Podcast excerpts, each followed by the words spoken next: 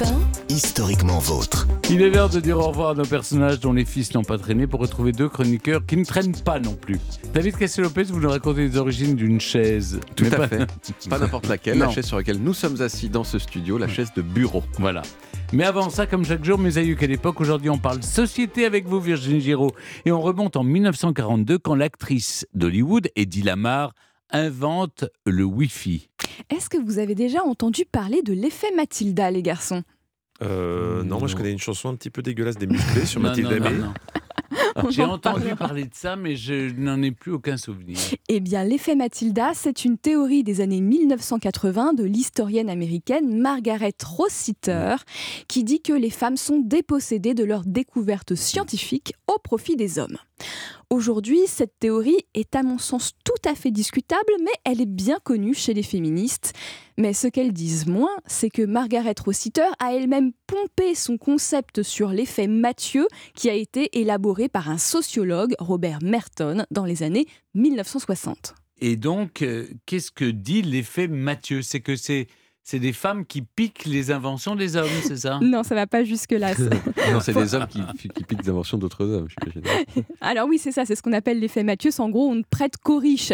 C'est-à-dire que le prestige d'une découverte scientifique rejaillit sur la personne la plus importante qui a travaillé dessus, pas ses assistants et pas les personnes qui sont moins sous les feux des projecteurs. Ça c'est clair, mais euh, qu'est-ce qu'elle vient faire là, Eddie Lamar? C'était bien une actrice de Hollywood?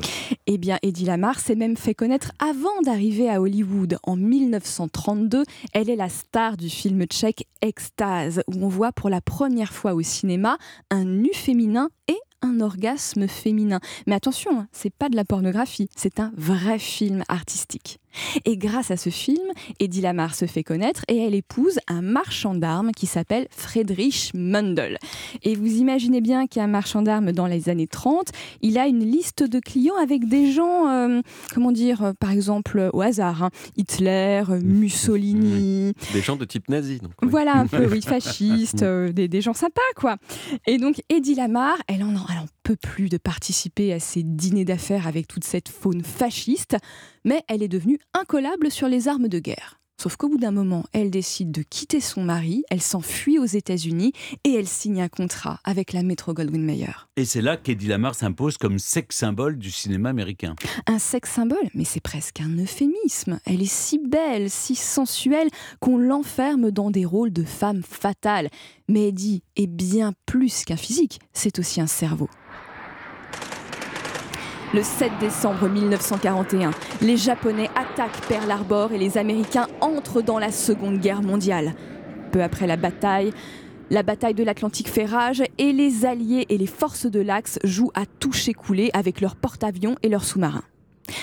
Avec son ami, le compositeur Georges Antel, Eddie imagine un système qui pourrait rendre les missiles américains invisibles à leurs ennemis.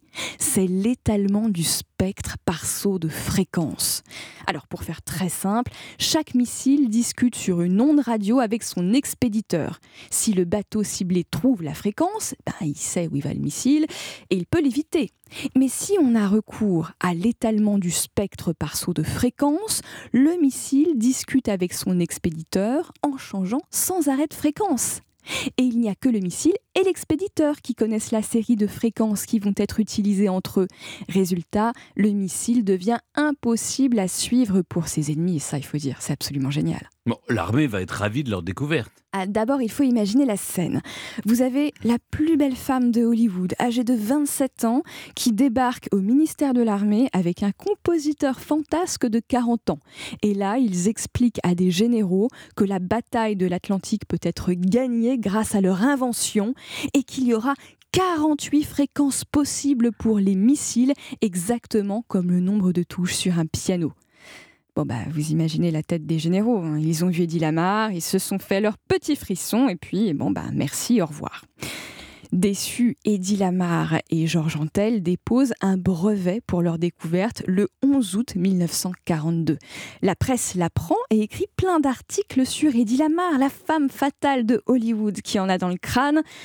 Et le pauvre Georges Antel passe quasiment à la trappe. Bah, vous voyez, c'est pas l'effet Mathilda, c'est bien l'effet Mathieu qui s'applique. Eddie est plus célèbre que Georges, c'est elle qui recueille le prestige de cette invention. Oui, mais maintenant la justice est réparée puisque vous nous parlez de ce pauvre Georges Antel. Mais il est mort en 1959 et le brevet du saut de fréquence a d'abord été utilisé par l'armée américaine dans les années 1960, puis dans le développement des nouvelles technologies à partir des années 1980-1990. Et oui, le Bluetooth, le GPS et le Wi-Fi, tout ça, ça fonctionne sur la base de l'invention de Eddie Lamar et de Georges Antel. Eddie Lamar a même remporté plusieurs prix scientifiques honorifiques dans les années 1990. Et elle est parfois considérée comme l'inventeur du Wi-Fi. Bon, vous l'aurez compris, c'est pas tout à fait exact. Elle est plutôt la grand-mère de cette technologie. Et Georges Antel en était le grand-père? Ah, mes aïeux, quelle époque. Virginie, vous nous racontez la folle existence d'Eddie Lamar dans votre podcast Au cœur de l'histoire. Je vais l'écouter dès que je pourrai me connecter au Wi-Fi. Et vous verrez, ce sera glamour et intelligent.